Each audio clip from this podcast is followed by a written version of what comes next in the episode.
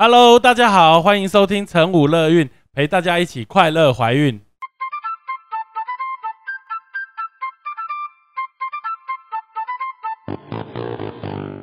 我们与来宾什么都聊，聊怀孕有的没的大小事，聊你的心情开心不开心。而聊这些最重要的是要让你知道，怀孕的你其实并不孤单，有成武乐运陪着你一起过哦。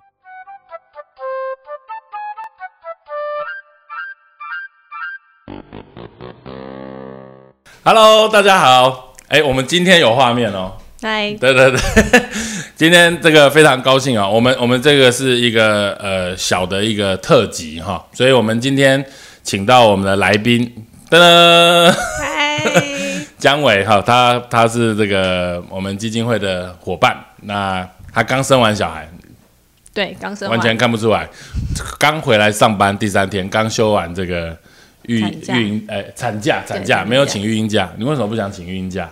可能他们会哭吧？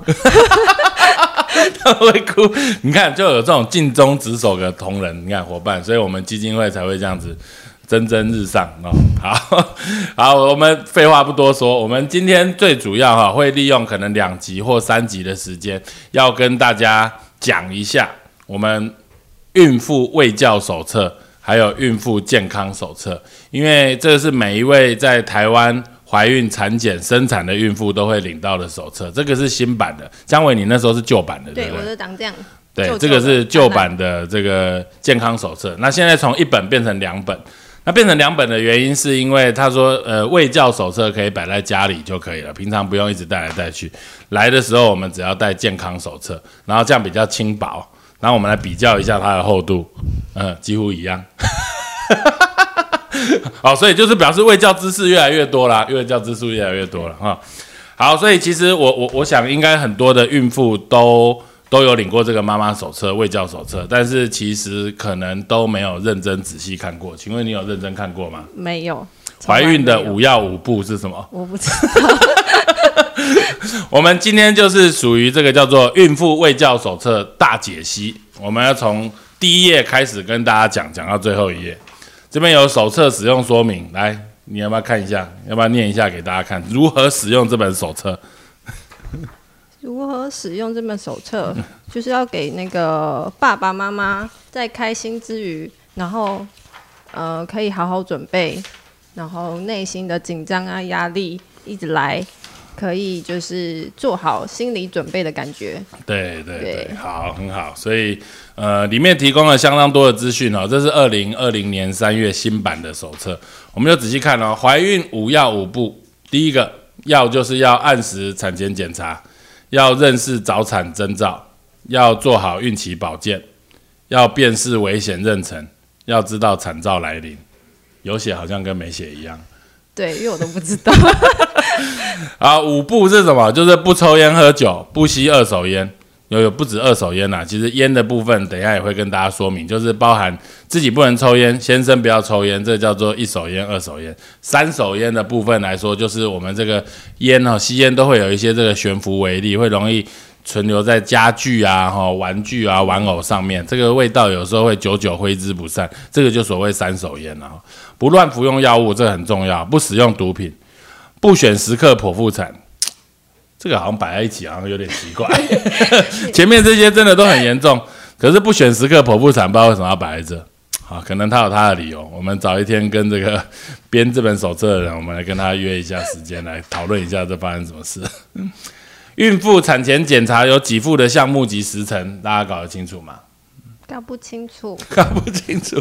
好，我跟大家讲哈，这个大家如果手上有手册哈，可以翻一下这个第三页，我有几段话先念给大家看哦。孕妇产前检查超过十次及超音波超过一次者，可自费检查。如经医师诊断确为医疗需要者，由健保费给付。这句话是什么意思？哎，比给我一下。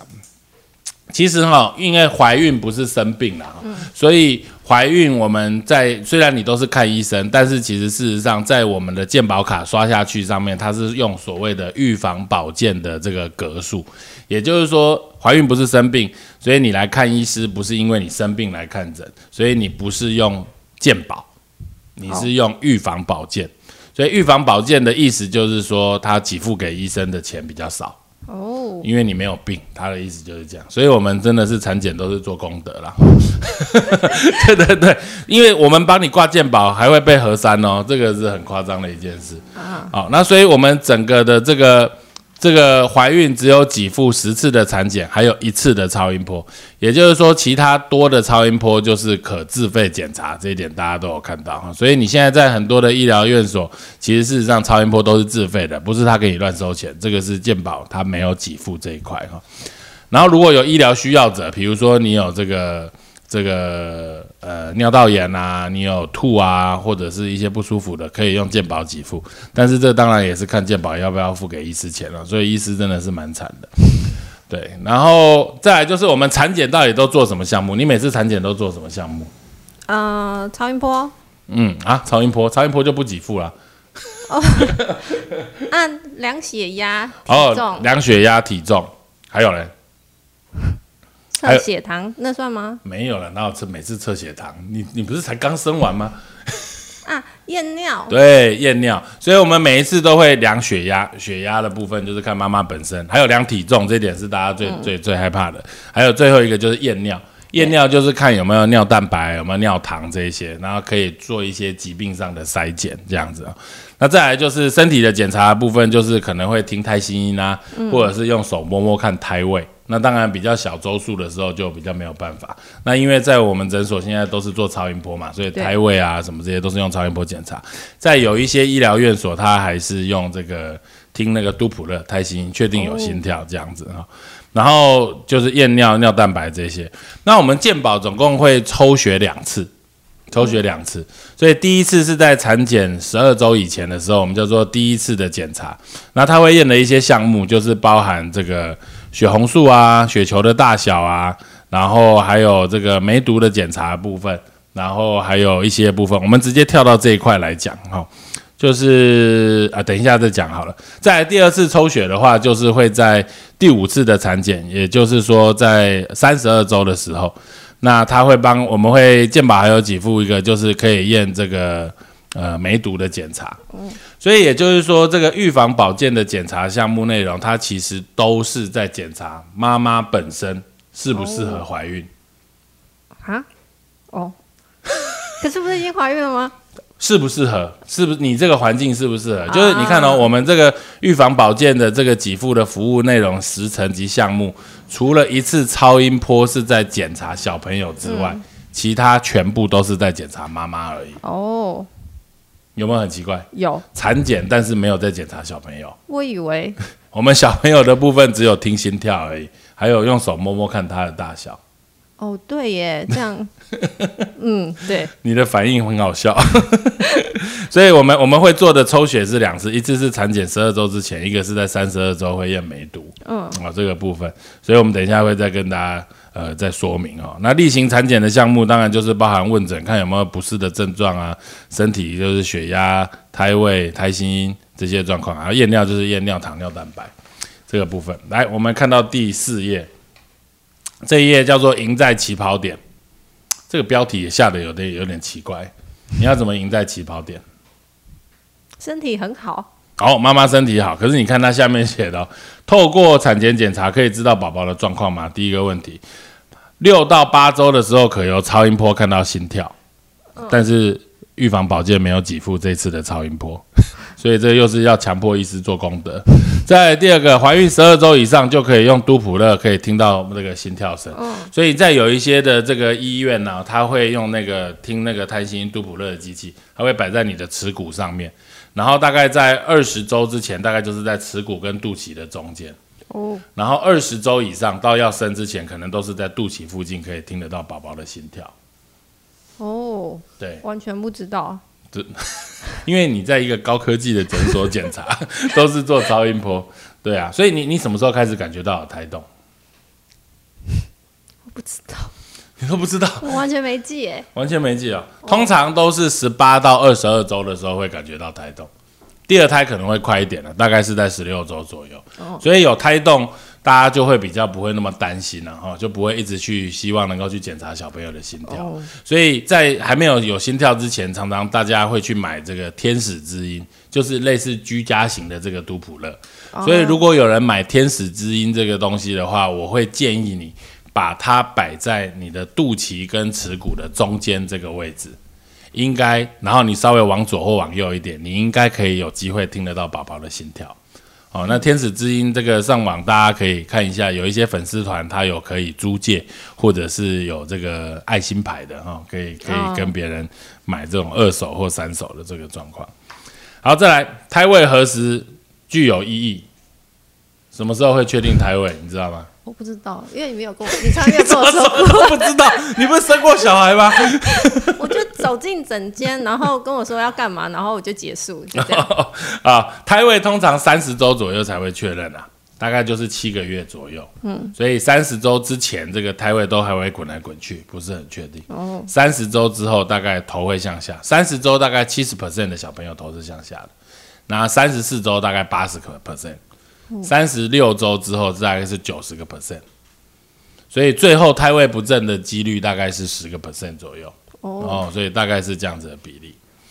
好，我们看一下第五页，第五页这边有举例叫做海洋性贫血哈，海洋性贫血是最常见的单基因遗传性疾病之一的哈，在台湾大概六个 percent，也就是说。呃，我们都是说五到六个 percent 啊，二十分之一左右的机会。什么是地中海型贫血？你知道吗？好像不是缺铁，对不对？因为我有，可是我其实不太知道。哦，你有地中海型贫血，真的假的？轻微。哦，地中海型贫血是一种基因异常异常的这个疾病，然后它是属于我们最常见的隐性遗传疾病之一。嗯，那它很简单的可以做一个判读，就是我们抽血的时候，我们在产检第一次抽血会帮你呃验血，里面有一个数值叫做 MCV。这个 MCV 是指血球的大小，然后它有一个血球大小的这个数值。嗯，我们正常人的血球会超过八十，这个 MCV 会大于八十。但是如果是地中海型贫血的妈妈或者是先生，嗯，这个 MCV 会小于八十。哦，所以我们通常会先筛检妈妈的 MCV 看看。嗯，所以妈妈的 MCV 如果小于八十，我们就会抽爸爸的血来确认。那如果爸爸的血也小于八十的话，那我们就要做进一步的基因检测。对，那因为小于八十的原因有两种，一个就是地中海型贫血，另外一个是缺铁性贫血，也有可能 MCV 八小于八十。所以如果你是缺铁性贫血，这个就不会对于小朋友的健康有影响。哦。但是如果夫妻双方是都是海洋性贫血，嗯，海洋性贫血跟地中海型贫血是一样哦。那如果这样子的状况的话，小朋友就有四分之一的机会会是。重症，嗯，那重症的话就会引起胎儿水肿，然后心肺衰竭，然后最后它会有胎儿死亡的状况。所以我们可以先看一下下面这张图，这张图你有仔细看过吗？第五页的下面这张图，第五页，来，我们小编给大家看一下第五页。好，第五页，第五页下面这张图，这边就是告诉我们了，就是正常人带婴的父亲，带婴的母亲。嗯，那这个图大家看得懂吗？一半一半的感觉。对，就是他这个图其实画的不好啦。哦，就是说代因者就是就是一半一半，像这个代因父亲、代因母亲，就是颜色都是一半一半嘛。它的一条染色体，我们以甲型海洋性贫血来说的话，它是第十六对染色体异常，这对染色体是第十六对，所以它会有一个是有代因，一个是没有。那另外一个妈妈也是，所以以前大家学健康教育的时候有学过这个达尔文理论，对不对？有了，今天好像今天好像请做来宾，大 A 小 A 有没有听过？对，就是就是父妈妈如果是大 A 小 A，先生也是大 A 小 A，我们就会有四种组合嘛，就是大 A 大 A 有四分之一，大 A 小 A 是二分之一，小 A 小 A 是四分之一，所以地中海型贫血重症就是小 A 小 A 就是四分之一，来就是这个意思，来再给大家看，四分之一左右会有这个小 A 小 A 的症状。那如果碰到小 A 小 A 的话，就小朋友会有问题啊。嗯，对啊，所以我们筛检，所以在健保给付，哎，不是，不是预防保健给付的项目里面，海洋性贫血是筛检血球的大小。那如果血球有小于八十的话，就会需要做这个基因检测。那基因检测来说的话，预健保是部分补助啦，部分补助，所以你们还是必须要负担一些费用。那那我们每次产检就还会有很多的项目啊，有的人会说，哎、我有听过所谓脊髓性肌肉萎缩症，你有听过吗？SMA 吗？对，SMA，SMA 跟海洋性贫血是完全一模一样的遗传模式，它也是体染色体隐性遗传，嗯，所以它也是大 A 小 A 这个问题，哦，所以它的带因几率大概是三十五到四十分之一，也就是说大概是三个 percent 左右，嗯，所以刚刚说海洋性贫血大概是六个 percent，第那个脊髓性肌肉萎缩症是三个 percent，那当然有第三常见、第四常见、第五常见就很多，所以现在呃。除了第一个是有预防保健给付之外，第二个以上都是所谓的自费检查。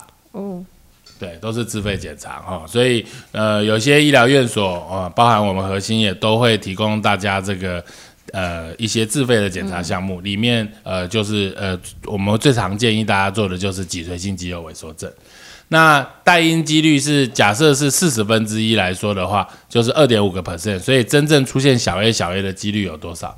就是你是四十分之一，假设我们是夫妻，我也是四十分之一，四十分之一乘以四十分之一就是一千六百分之一的四分之一小 a 小 a 的机会，也就是说，在你没有做筛检的状况下，你生出脊髓性肌肉萎缩症重症的几率是六千四百分之一。这样是多吗？少？就是蛮低的啦，小于零点一个 percent。但是这个筛检还是有它的意义，因为脊髓性肌肉萎缩症一旦重症，它几乎没有办法自行呼吸。哦，那它的这个，因为它还有很多型，有些可能二十岁会发病，有些可能出生的时候一两个月就会发病，它必须终身依赖呼吸器的帮忙。哦，所以这个部分会来筛检。所以即便是第二常见的脊髓性肌肉萎缩症，它小朋友出现有问题的几率大概是接近万分之一了。所以第三常见以下的发生几率都是小于万分之一。所以也就是说，体染色体隐性遗传疾病，包含脊髓性肌肉萎缩症，几乎都可以算是罕见疾病的一类。嗯，哦，所以我们前一次有访问到罕见疾病基金会的执行长，这个部分来说，呃，如果你做产前诊断有筛检到，那当然你可以避免这些罕见疾病、罕见疾病。但是如果你没有做到这些筛检的话，那当然就有可能会碰到罕见疾病这样子的问题啊。好，第六页，唐氏症。唐氏症是什么？那个我知道它 NT 比较长厚，比较厚。知道 NT 比较厚。唐氏症是染色体异常啊。什么是染色体？你有几对染色体？三十。四十六吗？四十六，我的老天啊！忘了我。你在你在这个体系工作了五六年，然后自己生了小孩，没有人知道。我的老天呐、人有二十三对染染色体，哦，我刚才 double 了，是不是？四四十六四十六条，二十三对染色体。你知道老鼠有几对染色体吗？不知道。小编 Google 一下，小老鼠染色体比人还多。你 Go Google 看看老鼠有几对染色体。这个哈、这个第六页唐氏症，我也觉得摆在这边有点奇怪，因为唐氏症其实事实上是我们呃所有孕产妇，大家想到怀孕了之后就会想到的东西，就想要做唐氏症筛检。但是唐氏症检查这个预防保健是没有检没有给付的。我没有给付哦。对，所以我我还是要跟大家强调一下，就是我们预防。对它，它老鼠有二十对染色体，对啊，蛮蛮蛮蛮多的。啊，我我们不要讲老鼠，就是唐氏症。就我们预防保健的项目来说的话，其实事实上我们分成呃孕检，就是检查妈妈的，嗯，跟检查小朋友的叫做胎检。所以预防保健的项目其实都是在检查妈妈，除了一次的超音波检查。那所有针对小朋友的检查，除了一次预防保健有给付的超音波之外，全部都是自费的。哦，所以这个也是呃，大家会有一点点这个哎，所以搞不清楚的状况。我们今天就把这个呃这个突破这个盲肠啊、好，对，那唐氏症筛检的部分，它是最常见的染色体异常。一般来说，它的发生几率大概是八百分之一，但是它会跟年龄有关。那三十四岁大概会是变成两百七十分之一的机会，三十八岁以上大概是百分之一的机会。四十岁以上可能就是五十分之一甚至更高。嗯所以呃，不管任何一个年龄，我们都会建议要筛检唐氏症，因为一旦出现唐氏症这种染色体异常，它可能会有一些结构上的问题，嗯，但是也可能没有，但是它几乎一定百分之百会有智能障碍，可能是中度或者是重度。那所以染色体异常的部分可以借由一些方法。所以在这本这个妈妈手册上面，它只有写了两三种方法，一个叫做第一孕期母血唐氏症筛检，那另外一个叫做第二孕期母血唐氏症筛检，然后还有就是绒毛取样或者是羊膜穿刺检查。那第一孕期唐氏症筛检就是借由产检做超音波检查，还有量小朋友的鼻骨，你刚刚说的那个所谓的 NT 哦，就是颈部透明带，把这些东西配合抽血，可以经由风险计算软体算出唐氏症的风险值。嗯，那它的筛检率大概是八十二到八十七个 percent 啊，哈，也就是说，为八十二到八十七就是一百个唐氏症宝宝用这样子的方法可以抓到八十二到八十七个，嗯，那有一部分可能会漏掉，嗯。那第二孕期唐氏症筛检就是单纯就只有抽血了，那它是现在我们大部分都是用四指标，那四指标的筛检率大概是八十到八十一个 percent 哦，也就是说它的准确率要稍微低一些些。哦，所以这个部分，那在这一页里面还有提到就是羊膜穿刺，所以羊膜穿刺就是三十四岁以上的孕妇，因为呃唐氏症的风险是两百七十分之一，那为什么会定在两百七十分之一？其实事实上这是一种经济学的概念。就是认为三十四岁这个界定值，我们花了这些钱来做筛检，跟生出一个糖宝宝终身所需要的费用，认为这样子是有经济学上的帮助。也就是说，花了这些钱，假设比如说我们做羊膜穿刺，一个人可能假设要花一万块，那你做两百七十个，就是要花两百七十万。嗯，那但是你如果生出一个糖宝宝来说的话，他的照顾的费用，或者是他多花的费用。可能就会达到这个有显著上的意义，所以定义上面来说是在这样子，所以没有说一定三十四岁才能做羊膜穿刺，呃，可不可以定在三十五？可不可以三十六？我二十五岁可不可以做羊膜穿刺？只要认你认为筛检这个唐氏症对你来说有意义，任何人都可以做羊膜穿刺，不用管年龄或周数。那还有一点就是，呃，这没有提到的，其实还有所谓的非侵入性染色体检测，现在越来越多人做哈，它是一种新的技术，大概也已经有十年以上了。它是抽血检查小朋友的游离 DNA，那因为小朋友跟你之间是相通的嘛，所以它会小朋友的游离 DNA 会经由几代胎盘流到你的血液里面，所以我们可以抽你的血，分离出小朋友的游离 DNA 来检查小朋友有没有唐氏症或其他的染色体异常。那它是一种新的技术，当然也是自费的，它的费用就会比较高，大概有一万多的，也有两万多的，也有三万多的，嗯，取决于它的项目内容多或寡这样子，嗯，你听得懂吗？听得懂，可以，同学们听得懂吗？哎，我们这样讲多久了？好像讲太慢了，二十二分钟了，天哪！那这本要讲五节课，对啊，来第七页。产前遗传诊断与补助，新生儿为什么会有先天性异常？你觉得？遗传？遗传？除了遗传之外，嗯，本身结构不好吗？对，没有错。所以，呃，所谓异常来说的话，有分很多种啊。有的是染色体异常，染色体异常就像是唐氏症刚刚说的，还有一种叫做微缺失疾病啊。染色体刚刚说人有二十三对染色体，那微缺失就是一对一条染色体里面的一点点少了一点点或多了一点点，就是微缺失或微复制疾病。像大家所最常见的叫做迪乔氏症候群啊，哈，或者是有的人叫做 Catch twenty two。这个是微缺失疾病，那也有单基因疾病啊，像刚刚说的地中海型贫血重症、脊髓性肌肉萎缩症重症，这些都是单基因疾病。那当然也有结构上的异常，比如说呃兔唇啊，比如说手指多一根少一根，先天性心脏病、肾脏少一颗，这些是结构上的异常，它不一定会是染色体或者是微缺失疾病或者是单一疾病造成的哦。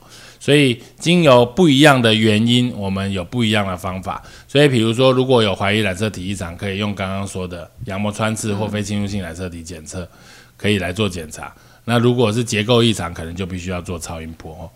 那这里面有提到第七点，第七页这边有提到什么样的人需要做产前遗传诊断？三十四岁以上。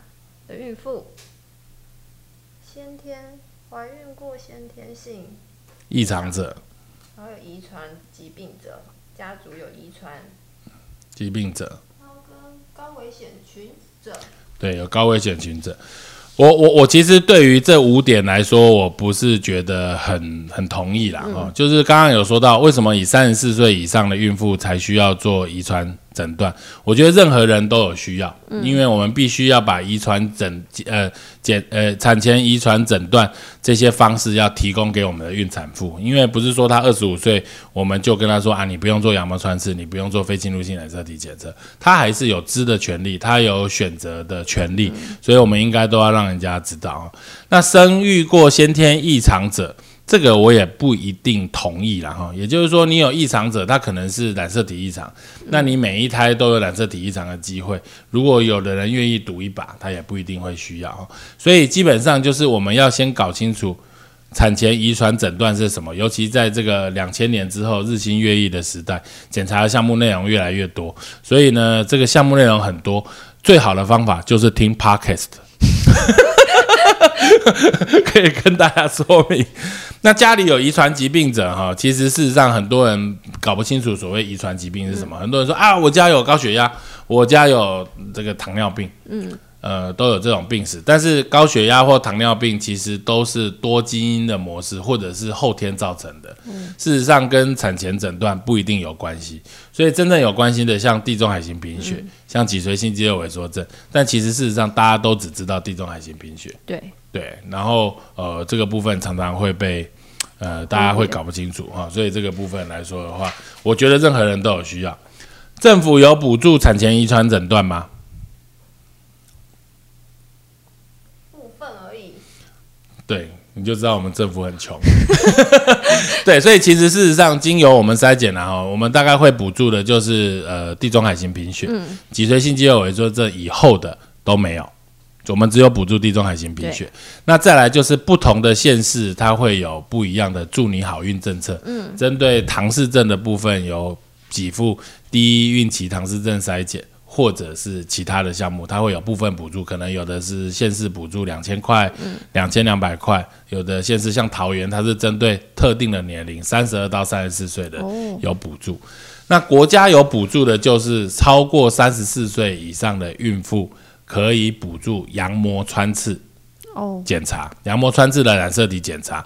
那现在的补助金额是五千块钱，所以如果你超过三十四岁，我们产检的医疗院所会请你印一下你的身份证跟填一些资料，会直接从付的费用当中扣除五千块钱。但是呃，我也觉得这个部分将来如果有可以可以修法了哈，因为。检查的方式不是只有羊膜穿刺，如果你是绒毛采样或者是抽脐带血检查，它一样是检查这个项目，应该也要补助五千块，甚至包含非侵入性染色体检测，呃，也应该可以受到补助。所以这个部分可以大家呃做一个思考。那这个部分我们也会建议台湾妇产科医学会应该要去争取，哪里可以获得相关的这些补助的资讯？第八页这下面有一个 Q R code，然后可以扫进去看看。哎，小编，我们扫进去看看，不是家人，不是小编，扫进去看看，看看里面是什么。我也从来没有扫进去过，哎，都没有人要扫，都没有都没有人要扫，怎么那么可怜？好，再来第九页，为何要接受 B 型肝炎筛检？你有 B 型肝炎吗？没有，没有打那个疫苗，是疫苗吗？你有打疫苗？你为什么要打疫苗？不是会打 B 肝吗？你什么时候会打 B 肝？以前。哦，以前以前会不是会打吗？啊，会先验，对，验然后看你是阳性还是阴性。对，所以我们在产检的项目内容里面有验两个，一个叫做 HBsAg，就是 S 抗原，那另外一个是 E 抗原了哈。那这一页哈，其实写的蛮仔细的，而且有把历史都写进去，我觉得蛮好的。就是 B 型肝炎最主要是经由，呃，它可以分成垂直传染或者是水平传染。垂直传染就是指有 B 型肝炎带源的妈妈在生产的时候垂直传给小朋友。那这边也有写到了哈，就是说，呃，台湾早期 B 肝盛行的原因都是经由母子母婴间的这个垂直传染，垂直传染率事实上有。四五十个 percent 以上，哦，四五十个 percent 以上，所以这个部分来说的话是这样，所以这边有写哦，感染 B 型肝炎病毒年龄越小，越容易形成慢性带源者。也就是说，出生如果垂直感染的话，几乎它会变成 B 型肝炎的带源，而新生儿感染有九十个 percent 会成为慢性带源者。所以我们要预防 B 型肝炎，因为 B 型肝炎算是台湾的国病啊，那我们就要从这个母婴垂直感染链要把它断掉。嗯。对，所以我们在产检的时候，我们有去检查我们 B 型肝炎的部分。所以 B 型肝炎，如果你是 S 抗原阳性的，那你垂直传染的几率就会变高。嗯，如果你是 E 抗原也阳性的，你的垂直传染几率就更高。哦，然后这边还有提到第四点，如果你的 B 型肝炎病毒浓度大于十的六次方 （International Unit per milliliter） 的话。这个部分垂直传染率就更高，所以在一百零七年二月一号，现在已经一百一十年了哈。所以如果你是 S 抗原阳性、E 抗原阳性，我们会建议你去抽你的 B 型肝炎病毒的这个浓度。所以如果你的病毒浓度超过十个六次方，现在这个有几副哈，就是健保有几副抗病毒的药物，在怀孕当中的时候。给妈妈吃哈，所以这个抗病毒的药物可以减低你的病毒量，那你垂直传染率就会下降。那小朋友出生的时候再会打一个免疫球蛋白，所以小朋友出生，因为他可能有被传染的机会，所以我们先打免疫球蛋白在小朋友的身上，来综合这些可能跑到小朋友身上的病毒，他就比较不会被传传染到。然后小朋友出生还会打 B 型肝炎的这个。疫苗，嗯，在出生的时候还有一个月，对不对？小朋友，对对对对对对，有打过，对不对？对，才刚打 没多久，好像都搞不清楚状况。这些目的都是减少 B 型肝炎垂直传染率。嗯，所以我们刚刚有提到，就是说，如果你都没有在预防的状况下，B 肝垂直传染率可能有接近一半。嗯，但是如果是你有经由预防。的状况下，S 抗原阳性、E 抗原阳性的话，垂直传染率有打 HBIG 的话，大概垂直传染率可以降到三个 percent。但是如果我们再使用抗病毒药物，在怀孕当中吃到吃到产后一个月，我们有机会让垂直传染率下降到一个 percent 以下。据统计来说，应该是零点三个 percent。所以从四五十 percent 下降到零点三个 percent，这个是有很明显显著上的差异。然后，所以有赖我们产科医师，还有我们一些 B 型肝炎研究，像这个张美惠教授，他是这个台湾 B 肝的这个检查的先驱，他这个部分对台湾的 B 型肝炎的预防做了非常多的贡献了。那再来就是呃，很多人就是说呃，这个产检的时候有 B 型肝炎，他就检查了，然后生完之后他就忘记这件事，所以我们都会建议大家，如果在怀孕当中验到你才第一次知道你是 B 型肝炎带源的，生完之后你要长期在肠胃科、肝胆肠胃科来追踪，因为慢性 B 肝带源带源来说的话，将来肝硬化或者是肝癌的几率都会比较高。所以，如果你有鼻肝带源，最好就是不要喝酒，生活作息要正常，要规则的去检查。好，再来第十页，为什么要进行这个德国麻疹的检查？你有做德国德国麻疹的检查吗？我不知，你不知道？我想，我想哦，我们今天找到一个非常好的这个这个孕妇，因为我想。所有孕妇都跟她一样，即便生完都不知道自己在检查什么。德国麻疹是这样子哈，德国麻疹这个部分来说，感染之后哈，它是经由飞沫传染的，也就是说，可能就是没有戴口罩就容易会传染。那正正常一般人感染不会有什么症状，可能就是类似感冒的这样子的症状，身上可能会起一些疹子。嗯，但是孕妇如果感染的话，这边就有写啊，病毒可以透过胎盘垂直传染给婴儿。胎儿哈，所以就有可能会造成流产啊、死产啊，或者是呃耳聋啊、青光眼、白内障、小脑症、智能不足，还有先天性心脏病这些问题。但是因为台湾在呃这边有提到哈，嗯，在什么时候？民国六十年九月以后出生的这个婴儿哈，大概都会有打这个 MMR 三合一的这个疫苗然后。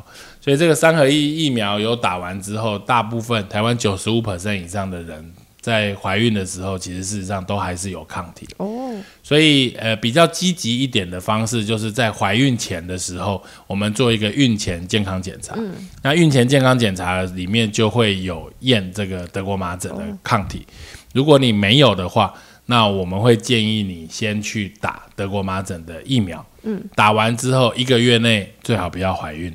哦。对，然后呃，你就会有抗体，那你在怀孕当中就比较不会有这个德国麻疹这个感染给小朋友的机会。对，但是有时候你也知道，就是情不自禁，天雷勾动地火，怎么有办法去这个做这个孕前检查哈？所以呃，这是一个策略啦哈，就是大家如果有有这个对象，然后也打算呃有要生小孩的话，先去做一下检查，这个部分蛮 OK 的哈。那这个又又会提到，就是说，呃，德国麻疹这是一种传染性的东西啊。那刚刚还有提到，就是像还有遗传性的问题，像地中海型贫血啊，像脊髓性肌肉萎缩症，像 X 染色体脆折症这些。如果大家有做孕前健康检查的这种概念的话，除了传染性的疾病应该做检查之外，遗传性的疾病也可以考虑做检查。这样子来说的话，才会一个比较全面性的。评估了哦，那因为有一些，比如说像结构性的，你在产前其实怀孕前没有办法做检查，因为要怀孕了之后才有办法知道小朋友的结构。所以有一些可以在产前或者是孕前做预防的，我们应该要在孕前来完成。好，第十一页，为什么要做乙型链球菌检查？你有做乙型链球菌检查？有，我没有过。你没有过，那你有没有很紧张？没有啊。不是打那个生之前打抗生素四个小时就好了。好，所以很多人就会感染乙型链球菌，就会很紧张，很紧张，说啊，医生，我是不是要剖腹产？我是不是小朋友会怎么样，怎么样，怎么样？但其实乙型链球菌哈是女性阴道里面很常见的这个细菌。那这边是有十五到呃十八到二十个 percent 的孕妇在。阴道、产道里面有有这样子的细菌，对你来说是正常，所以其实你不会有任何的症状，你也不会痒，不会分泌物多，但是它就是存在在你的产道里面。嗯。那对小朋友的呼吸道不是，然后也就是说，小朋友在经过产道生产的时候，就会容易会去吸到这个所谓的乙型链球菌，而产生感染的症状。嗯，那这里面其实有写，我觉得他是写错的哈，就是说，易是导致先新生儿细菌感染疾病中最常见的细菌，其实不是最常见的，最常见的还是大肠杆菌。乙型链球菌是第二常见的哈，所以如果一旦感染的话，我们就容易会产生新生儿的败血症，然后啊这边还有写新生儿肺炎啊、脑膜炎啊、败血症等重大并发症。但其实写这样子有点恐怖了。嗯，这个大概如果你没有做治疗，你的阴道里面有乙型链球菌的话，你的垂直感染的机会。大概是千分之五左右重症的机会，也就是两百分之一的机会了，所以其实也没有到很高，所以大家真的不要太紧张。嗯，但是如果我们有做预防的话，也就是说我们有在呃你你有做在三十五到三十七周的时候做筛检，嗯，筛检如果出来是阳性的，你在待产的时候，我们帮你打预防性的抗生素，来降低你阴道里面乙型链球菌的菌量，嗯，那你垂直传染的机会就会下降。那下降的机会有多少？重症的比率从大概千分之四到五，可以下降到千分之一点三。哦，所以大概就是可以下降六十到七十个 percent，所以发生几率大概可以降到千分之一左右。所以这是一个蛮有效的预防了哈。所以这个部分来说，它的筛检就是在三十五到三十七周的时候会上内诊台，然后我们妇产科医师会在你的产道还有肛门口采集一些这个简体。然后帮你做培养，大概一周可以知道结果。嗯，那很多孕妇就会问到，哎，问到说，哎，我是剖腹产啊，我有没有需要做检查？不需要吧？为什么？因为他没有从产道出来。那我都都帮人家做，这样是不是骗钱？不好说，不好说。啊，这个这个这个很多人会问，但是我还是要跟他说，任何人都要做检查，标准的临床建议是这样子。为什么？因为你选了三十八周要剖腹产，你怎么知道你三十七周会不会破水？哦，所以三十七周如果破水，你的产道跟小朋友还是会有接触的机会，那接触的机会就有感染的机会。所以如果知道你乙型链球菌的症状，对于新生儿科医师来说，会比较能够掌握你小朋友的状况。所以不管自然产或剖腹产，我们都会建议要做。那这个当然就是看看每一位医师的评估哈，这个部分。好，我们讲到十二页就好，下一次我们再讲哦。然后最常见的非常规检查哦，这边又有写到，又重复了哈。什么是第一孕期、第二孕期母血糖质症筛检？就是筛检唐氏症，然后做羊膜穿刺检查。其实事实上哈，这个羊膜穿刺检查，这个我也觉得写的不好，因为羊膜穿刺是一个动作，就是拿一根针抽羊水，这个动作叫做羊膜穿刺。但是羊膜穿刺取出来的东西是羊水。羊水才拿来做检查，所以其实不是羊膜穿刺检查，是羊膜穿刺取出来的羊水。所以我们最常见的都是拿来做染色体检查，就是高龄然后做羊膜穿刺补助，拿来做染色体检查。但是比如说你像你是地中海型贫血，你先生也是的话，那小朋友就有四分之一重症的机会啊。刚刚有说，那我们也一样用这个羊膜穿刺取出来的羊水拿来做地中海型贫血的基因检查。所以羊膜穿刺是一个动作，这个动作可以做很多的检查，就是看你有什么需要，我们做什么样的检查。嗯，哦，所以这一段我觉得没有写的很好，嗯，他应该请我来当编辑的，我绝对写的比他好。再来就是，然后再为什么要做妊娠糖尿病筛检？来，你有做妊娠糖尿病筛检吗？有。你有通过吗？没有。没有通过。没有。你抽了几次血？呃。抽抽一次吧，最后是那个用刺的。对，就是总共是三次啦，哈。嗯。这边他没有写的很清楚，因为不同的呃医疗院所可能执行的方法不一样。有的院所喝五十克不合格之后再喝一百克的糖水，那有些院所是直接执行七十五克的糖水检查。那目前的国际上的共识是喝七十五克的糖水。然后空腹抽一次，喝完糖水后一小时跟两小时各再抽一次，那会有三次的数值，空腹不要超过九十二，一小时不要超过一百八，两小时不要超过一百五十三。那三次里面有一次超过，就叫做妊娠糖尿病。嗯，那妊娠糖尿病，你觉得跟小朋友这个呃出现畸形会不会有关系？我记得会有，好像他出来会比较危险，然后跟之后妈妈。也会有关系，我真是为你感到汗颜。就是妊娠糖尿病本身跟胎儿畸形是没有关系的哦。对，但嗯，不是会有生病吗？生什么病？我不知道，生病又不是畸形。哦，好，好。所以妊娠糖尿病只有跟四个东西有关系，也就是说，第一个小朋友的出生巨婴的机会比较大，就小孩比较大。再来第二个就是难产的机会比较高，嗯艰难产的机会或剖腹产的机会会比较高。再来第三个就是小朋友出生后，因为他比较大嘛，所以他本来在肚子里可维持在一个高血糖的环境，他可以养养养大自己。但是出生之后靠要靠他自己吃，所以他如果吃的比较不好的时候，就容易会出现低血糖的状况。再来就是容易会出现电解质不平衡，他小朋友出生将来他自己本身出现呃。孩童肥胖，或者是将来三高的几率，就是高血糖、高血脂、高血压的几率都会比较高。所以，妊娠糖尿病的筛检，除了筛检让小朋友的状况会比较小孩比较没那么大，然后呃剖腹产的几率可以下降，难产的机会下降之外，也对于小朋友将来终其一生的身体健康，其实事实上是有帮助的哈。所以我们目前在台湾大概三二十四到二十八周的时候会做妊娠糖尿病的筛检。但是其实事实上哦，我们在很多的医疗院所，我们会在产检第一次的抽血就抽血糖值，或者会验所谓的 HbA1c。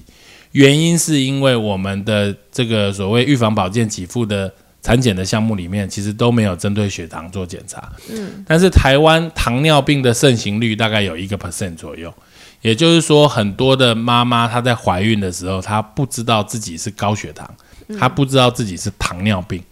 所以糖尿病就会跟胎儿畸形会有关系，所以妊娠糖尿病不会，糖尿病会。